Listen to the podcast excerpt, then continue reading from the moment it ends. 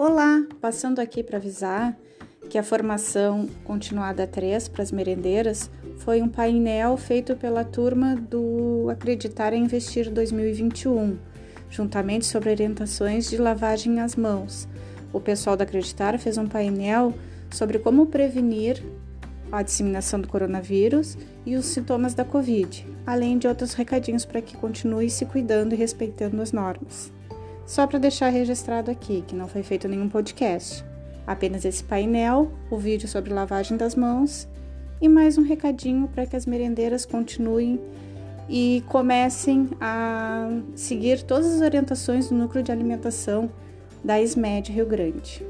Até mais!